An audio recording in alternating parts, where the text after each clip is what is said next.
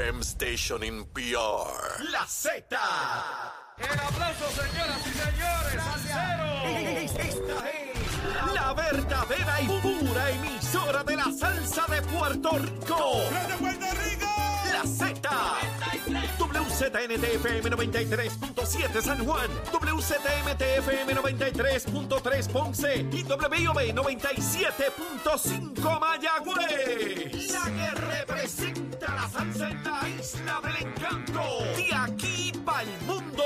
A través de la aplicación La Música Z93. Tu, tu emisora nacional de la salsa. Días Puerto Rico, buenos América. Comienza Nación Z Nacional hoy martes 18, miércoles, perdón, miércoles 18 de enero del año 2023. Le habla Leo Díaz, contento de estar con todos ustedes. Mire, a mitad de semana, a mitad de semana, espero que todos hayan desayunado y si no, estén próximos a hacerlo. Besitos en el cutis para todos. Vamos a quemar el cañaveral bien duro como siempre acostumbramos a hacerlo, vacilando con mis buenos amigos Saudi, Jorge y Eddie.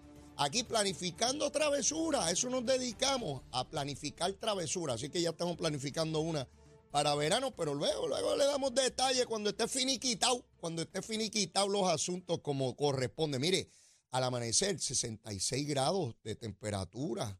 Allá en Caimito a las 5 de la mañana, mire, se le, se le congelan a uno todas las partes, ¿sabe? Eh, bien complicado esto. Este, tú sabes, Jorge Suárez me dice que también por allá en el área donde él vive, muy frío, muy frío. Estamos chéveres ahora eh, en enero. Recuerden que ya estamos a punto de que comiencen las fiestas de la calle San Sebastián. Estuvimos escuchando al comisionado de la Policía Municipal de San Juan, el pequeño Juan, que de pequeño no tiene nada, eh, dando detalles sobre el dispositivo de seguridad, igual que lo hizo el alcalde de San Juan, Miguel Romero, ayer en nuestro programa. Así es que todos los caminos conducen hacia la ciudad capital, allá nuestra zona histórica, ese tesoro que tenemos los puertorriqueños en el viejo San Juan, patrimonio de la humanidad. Y vamos al pari grande, al pari que nos gusta a nosotros. Voy a ver cuántos días puedo ir, ¿verdad? ¿Cuántos días? Y voy en la transportación esa que montó el municipio. Usted va y estaciona su vehículo allí, o en Sagrado Corazón, o el Coliseo Roberto Clemente, allí en el estado de Irán Bithorn y de allí paga cinco pesitos por persona y lo llevan y lo traen. Seguro, sin problema, con todo bien chévere como corresponde. Así que ya está la cosita lista. COVID, mire, mucho cuidado. Sigue particularmente para las fiestas de la calle San Sebastián, pues utilicen mascarilla, ¿verdad? Los que entiendan que están en la zona de peligro, de precaución. Vamos rapidito con Luma Lumita Lumera, Luma Lumita Lumera. Mire, a las 5 de la mañana, cuando estaba en 66 grados allí en Caimito, yo verifiqué en el celular ahí, eh, por donde andaba la cosa de, de, la luz. Solamente 131 abonados sin energía eléctrica. Más personas hospitalizadas por COVID que abonados sin luz de energía eléctrica. Solamente 131. Verifiqué antes de comenzar el programa y subió. ¿A dónde subió? 18.765. Y yo dije, pero espérate, espérate. ¿Y por qué subió? Ah, porque en la región de Ponce algo se reventó. Porque de los 18.000, 17.958, casi 18.000 son en Ponce, en la región de Ponce. Algo se reventó en esa región, porque en San Juan solo 16 no tienen luz, en Mayagüez 247, en Caguas 534, en Bayamón todos tienen energía, en Carolina solo 3 no tienen y en Arecibo solo 7 no tienen. Así que el, el problema mayor es en la región de Ponce. Así que a la gente de Luma, Lumita, Lumera, Vamos para allá, vamos para allá como corresponde. Bueno, vamos a entrar en política, lo que a ustedes les gusta aquí, que es la gusanga nuestra de todos los días. Mire, la mañana de hoy se levantó tempranito Pablo José Hernández. ¿Quién rayo es eh, Pablo José Hernández? Este es el nieto de Rafael Hernández Colón, nieto de Rafael. Y anuncia que nombró un comité exploratorio ahí para correr para comisionado residente y que es casi seguro, dice él, casi seguro de que va a correr para comisionado residente. Esta es la primera persona dentro del Partido Popular que adelanta ya con bastante certeza de que va a ser candidato a comisionado residente. Héctor Ferrer, hijo, ha intimado eso, pero no, no lo ha declarado, ¿verdad? Con la seguridad con que Pablo José Hernández lo está haciendo en, en la mañana de hoy. Él lleva ya unos meses fiscalizando a la comisionada residente Jennifer González, obviamente, porque si aspira a la posición es porque entiende que quien está no debe estar y que debe estar él. Eso lo hace cualquier candidato de cualquier partido, nada en particular con relación a, a ello. Ustedes saben que estamos en el año preelectoral. Este es el año en que las personas tienen que decidir si aspiran a una posición o no, en todos los partidos, ¿ah? eh, porque se radican las candidaturas del primero de diciembre al 30 de diciembre de este año. En caso de haber más de una persona para la misma posición dentro de un partido, pues entonces las primarias son el año siguiente. Esto impone condiciones para todo el mundo. Cuando hay movimiento en un partido, en el otro, por las fuerzas del proceso, también lo hay. Eh, Pablo José Hernández entiende que Jennifer González va a retar a Pedro Pierluisi a la gobernación de, Puerto Rico. Eso entiende él y hay personas que han discutido esto, no de ahora, lo están discutiendo desde el 2 de enero del 2021 cuando cada cual juró las posiciones que ocupan. Si Jennifer González eh, decide retar al gobernador de Puerto Rico, Pedro Pierluisi, quiere decir que el PNP se queda sin un candidato a comisionado residente. Por tanto, el PNP tiene que buscar un nuevo candidato o candidata a comisionada residente si es que Jennifer reta a Pedro Pierluisi. Y la persona que suena cada vez con más fuerza dentro del PNP para acompañar a Pedro Pierluisi en esa primaria como candidato a comisionado es el doctor Carlos Mellado, quien ha demostrado una destreza excepcional, no solamente su desempeño como secretario de salud, sino también político. Lo vimos en el esfuerzo por lograr la aprobación de Medicaid con la destreza que Carlos Mellado se manejó en el Congreso, logrando relación muy importante con sectores demócratas como republicanos en el Congreso de los Estados Unidos. Así que Carlos Mellado comienza a despuntar políticamente en el panorama al interior del Partido Nuevo Progresista. Eso le impone a Jennifer González buscar un candidato a comisionado residente que la acompañe ahí en la primaria, porque lo otro sería decir, pues me importa poco quién sea el candidato a comisionado y ella quiere aspirar a la gobernación sin un compañero de papeleta y permitiendo que sea el que escoja Pedro Pierluisi eh, de candidato.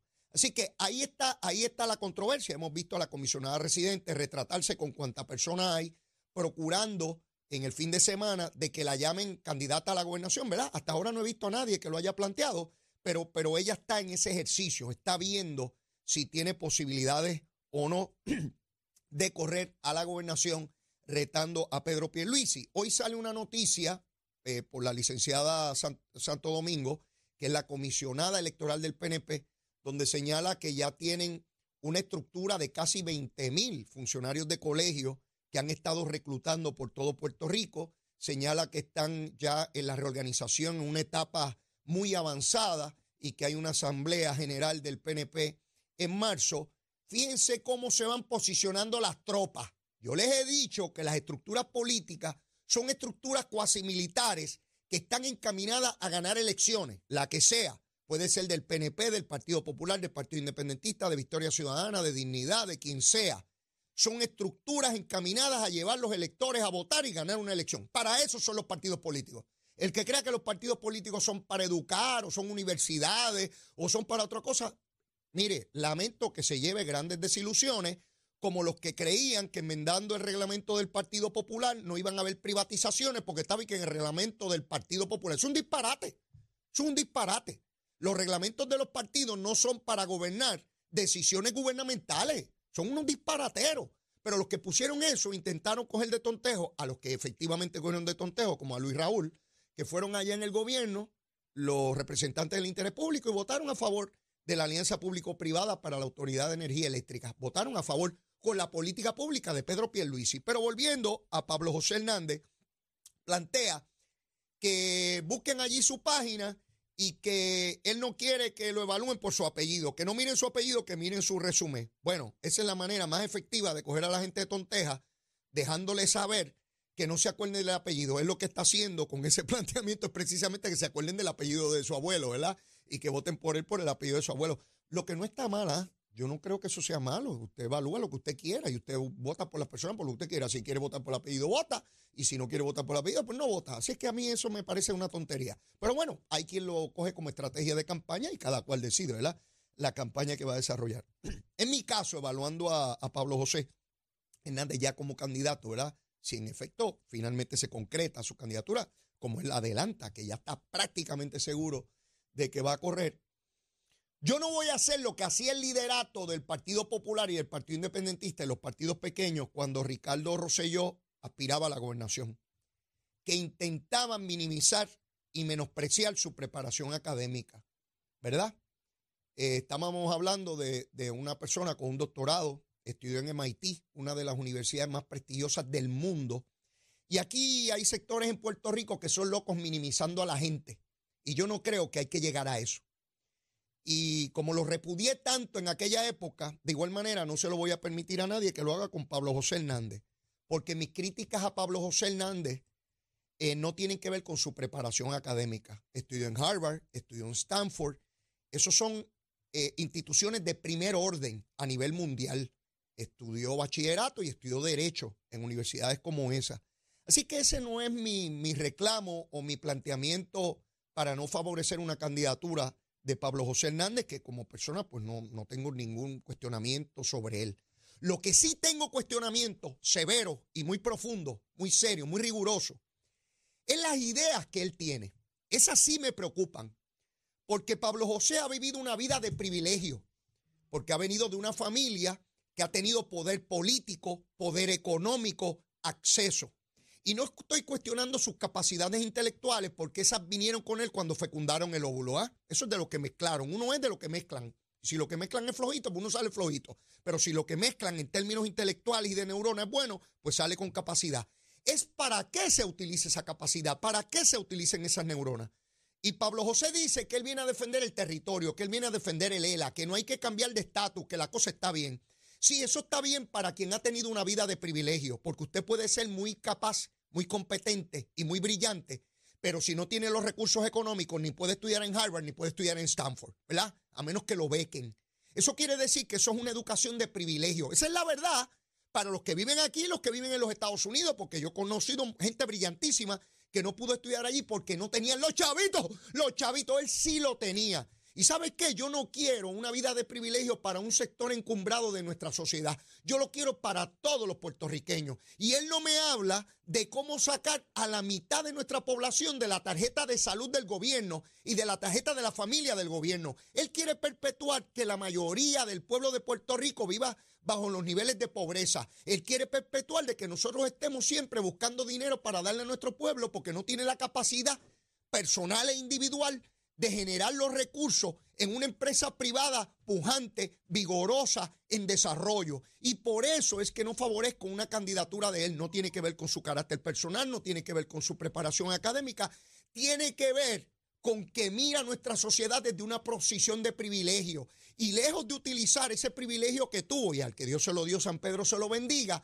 para tratar de potenciar la vida del resto de nuestra población, los quiere condenar a vivir y a perpetuar bajo niveles de pobreza donde 5 millones viven en los Estados Unidos y solamente 3 millones aquí, donde las tasas de natalidad cada vez son menores, donde cada vez nuestra población es adulta y donde no tenemos las posibilidades y tenemos que ir a rogar dinero para salud, educación, desarrollo económico y todo lo que compete a una sociedad libre y democrática. Esos son mis reparos a su, a, su candidatura, donde él se plantea de que todo está bien, de que él va allí a buscar unas cositas y a rogar, eh, a hablar, pero no voto. El muchacho de Harvard, digo, no debo decir muchacho, el licenciado, porque no lo quiero subestimar, no lo quiero subestimar. El licenciado Pablo José Hernández va allí a hablar, pero no puede votar. Este es el que estudió en Harvard y estudió en Stanford y le dice a este pueblo que lo elijan porque quiere un cuerpo legislativo donde puede hablar, pero no puede votar donde él no significa nada, donde él no cuenta para nada, donde tiene que arrodillarse en el piso para esperar que Nidia Velázquez, que es puertorriqueña, que Darren Soto, que Richie Torres o cualquier pájaro que haya nacido en Nebraska, en California, eh, eh, eh, en cualquiera de los estados, le dé la gana de mirar y decir, ay Pablo, tú estás aquí, papito, hay besitos en el cuti, ¿qué tú quieres, nene? No, no, no, mire mi hermano, no, no, no, no, no, no puede ser. No puede ser que determinemos que nuestra vida tiene que ser de esclavo. Y yo sé, yo sé por qué Pablo José Hernández piensa así, porque él de tonto no tiene un pelo. Yo no lo voy a subestimar. Él sabe que Puerto Rico es una colonia, él sabe que esto es un territorio. Él como abogado sabe las determinaciones que ha tenido el Tribunal Supremo de los Estados Unidos. Él sabe las determinaciones de ese Congreso sobre la ley promesa. Él sabe que lo que defendía su abuelo era falso, era una mentira y la defendieron por décadas pero ya nadie le cree. En todas partes del mundo saben que somos un territorio, una colonia. Nos lo dicen nuestros propios puertorriqueños, como Nidia Velázquez, que defendió el ELA con el abuelo de él por tanto tiempo. Y sé que es muy duro para un nieto tener que decir que lo que decía su abuelo era falso, era mentira, fue un engaño. Entonces se encierra y se condena él mismo a esa propia mentira, teniendo la capacidad de ubicar a su abuelo en tiempo y espacio histórico y decir, mi abuelo defendió esto, era lo que correspondía, era la manera de avanzar, pero ya eso no es suficiente.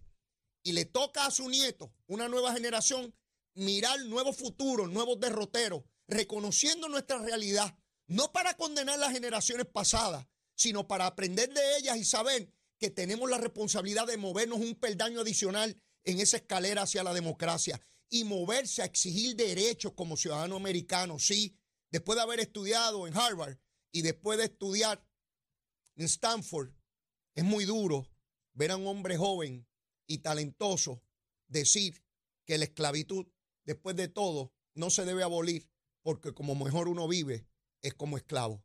Duro, difícil, torturante. Por eso es que no favorezco su candidatura. Llévatela, chero.